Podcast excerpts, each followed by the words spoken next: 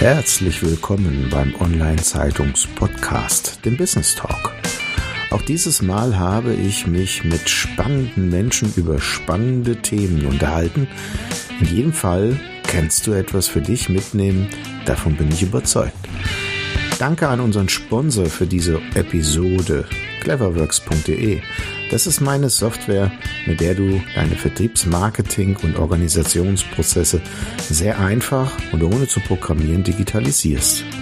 Bist du selbst eine Agentur oder ein Berater und bist du in deinem Bereich Experte, so werde doch selbst Cleverworks Partner. Mehr dazu auf der Internetseite von cleverworks.de. Den Link dazu findest du in den Show Notes. Und nun zurück zur Show. Viel Spaß mit dem heutigen Thema Dein Thomas Schmidt. Herzlich willkommen beim Online-Zeitungs-Podcast. Heute freue ich mich sehr auf Dennis Loos.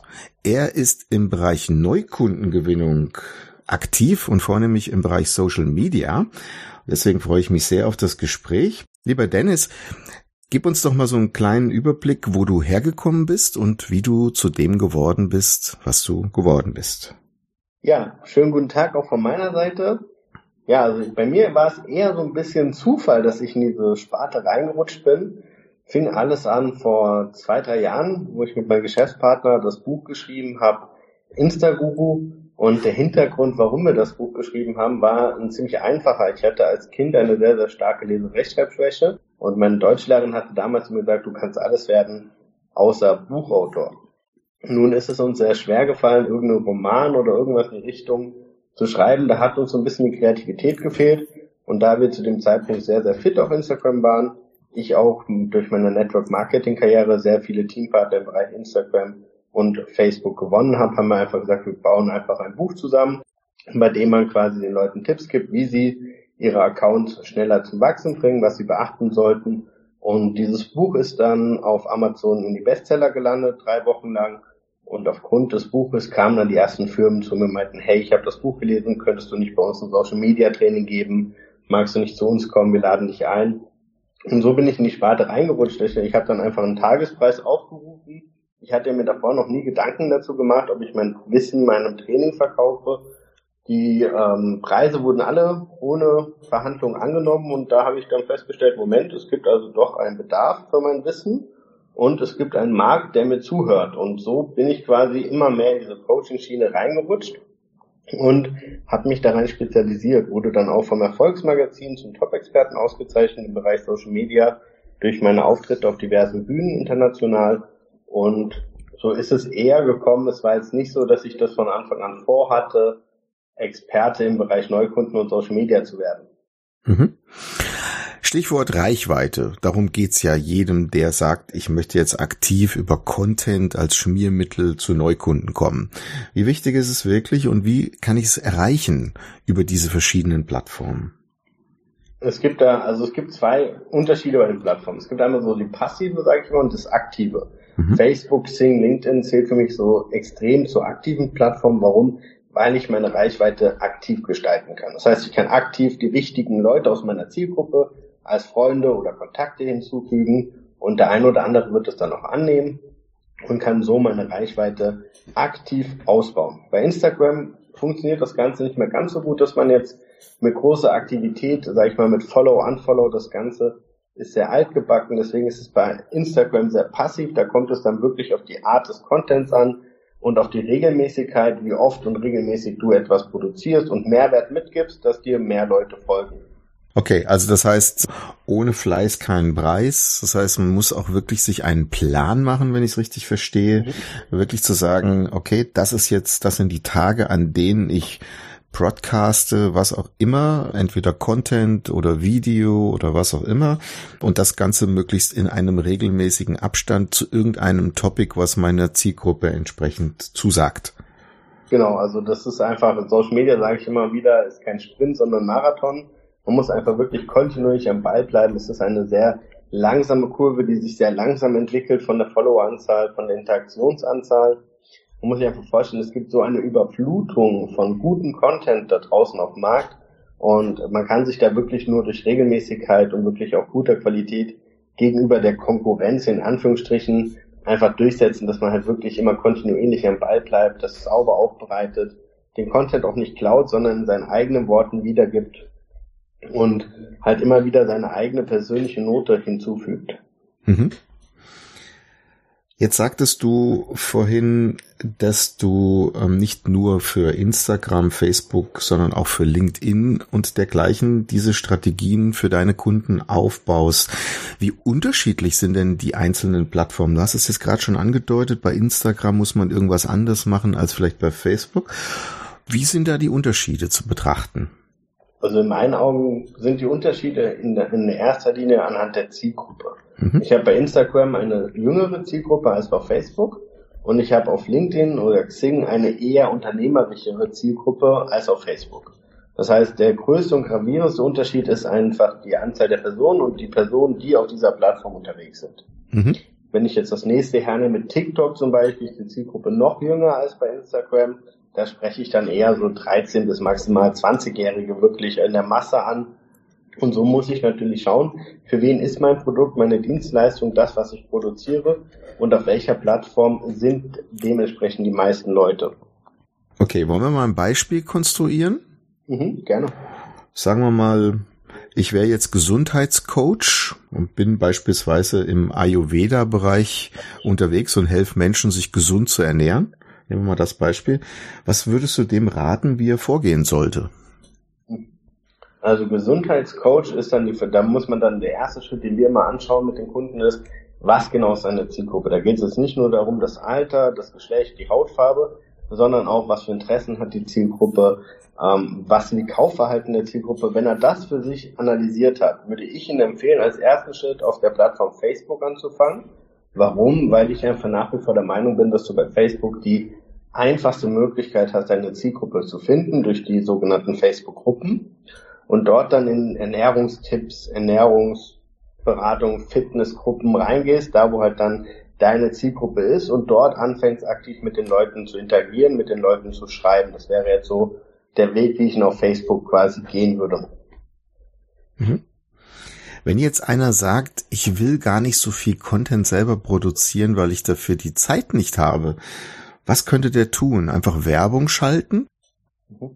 Ja, also das ist natürlich immer Sache. Man, man kann natürlich Werbung schalten, ähm, gerade auch Facebook Ads, das ist das Advertise, das hilft natürlich sehr viel.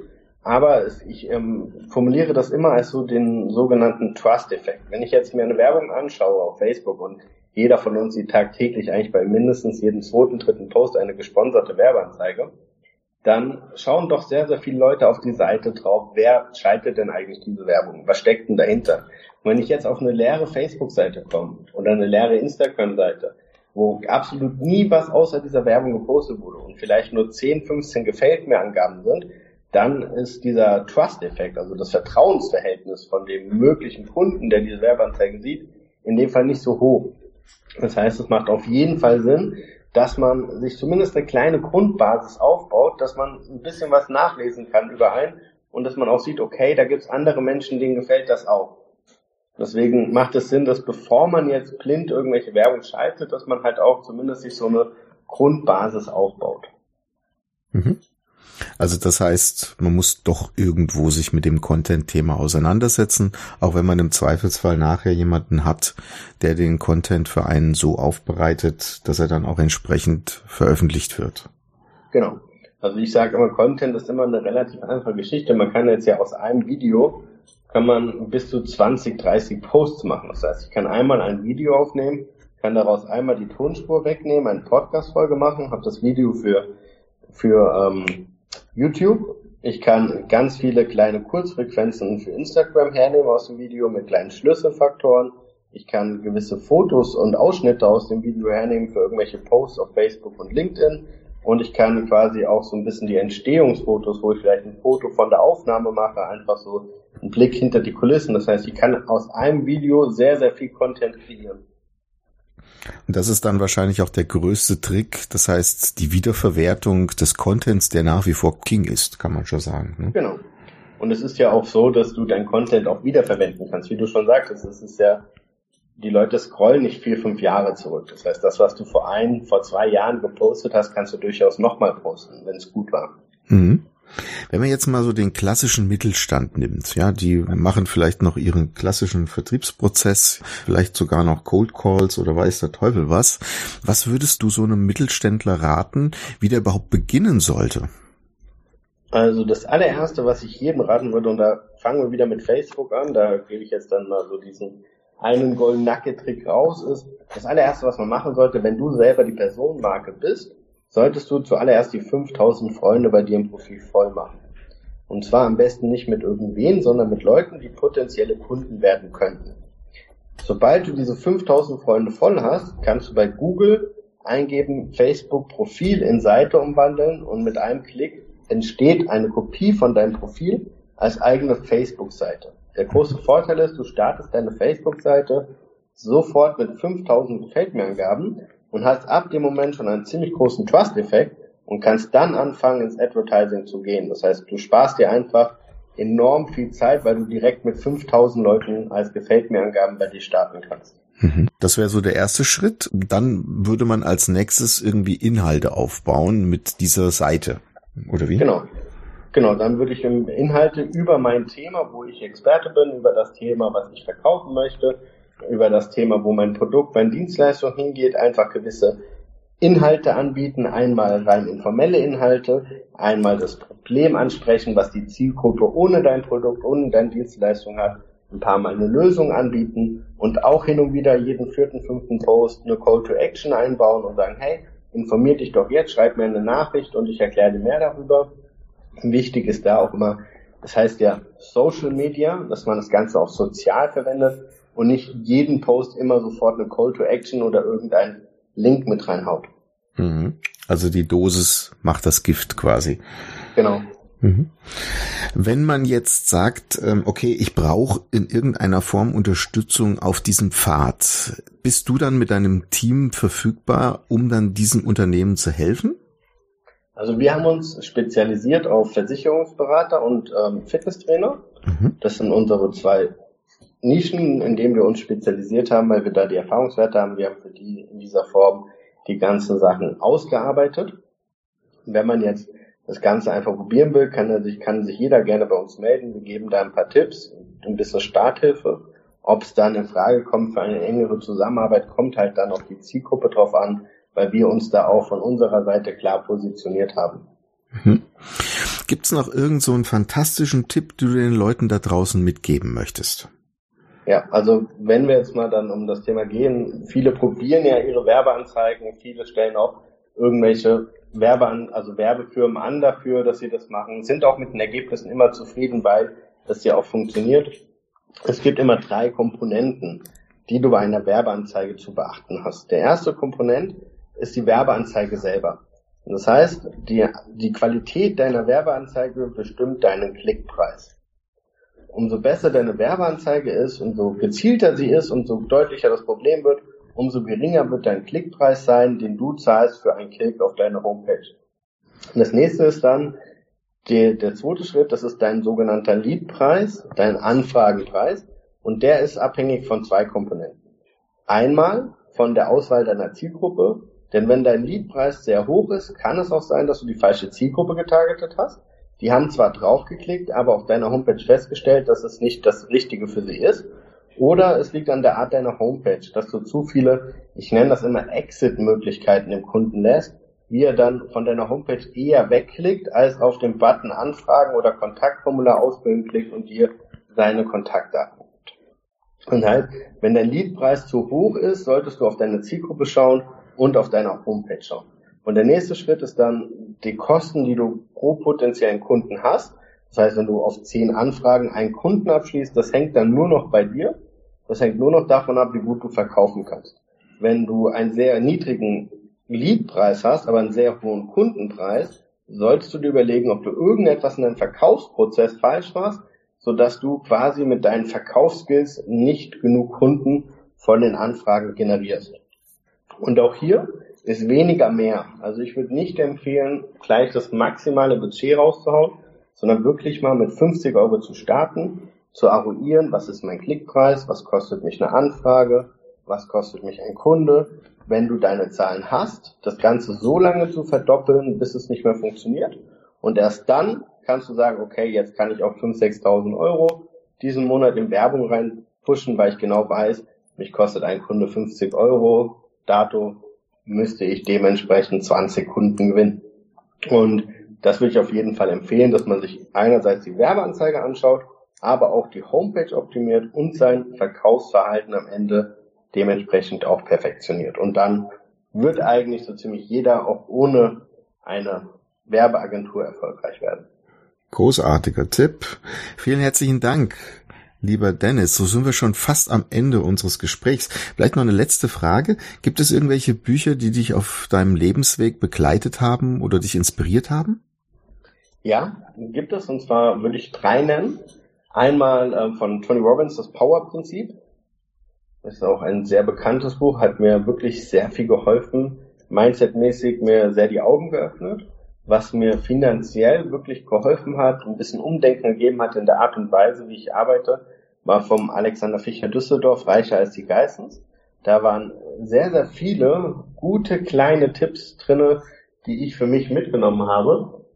Und das dritte Buch ist so, ja, das kann ich gar nicht mehr so wirklich detaillieren, weil es gibt so viele, die bei mir auf Platz drei sind, aber ich würde wirklich das Buch Das Kaffee am Rande der Welt auf Platz drei setzen. Mhm. Super. Ganz herzlichen Dank für deine Zeit, lieber Dennis. Wer mehr von Dennis wissen möchte oder auch mit ihm in ein Gespräch gehen möchte, unter Dennis mit zwei N, Bindestrich los.com.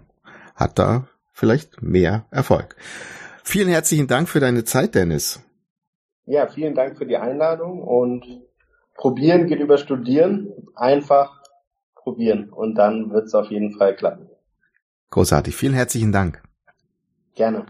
Vielen Dank, dass du auch dieses Mal wieder mit dabei warst. Nochmals einen Dank an unseren Sponsor dieser Episode, cleverworks.de. Digitalisiere mit dieser Software deine Vertriebs-, Marketing- und Organisationsprozesse sehr einfach, ohne etwas zu programmieren. Jetzt kannst du mir noch einen großen Gefallen tun. Hat dir diese Episode gefallen? So teile sie doch bitte in den sozialen Netzwerken mit deinen Freunden. Du hilfst mir und meinem Team damit sehr, dass wir auch in Zukunft diese Podcasts weiterhin anbieten können. Dank dir sehr. Dein Thomas Schmidt von Online Zeitung.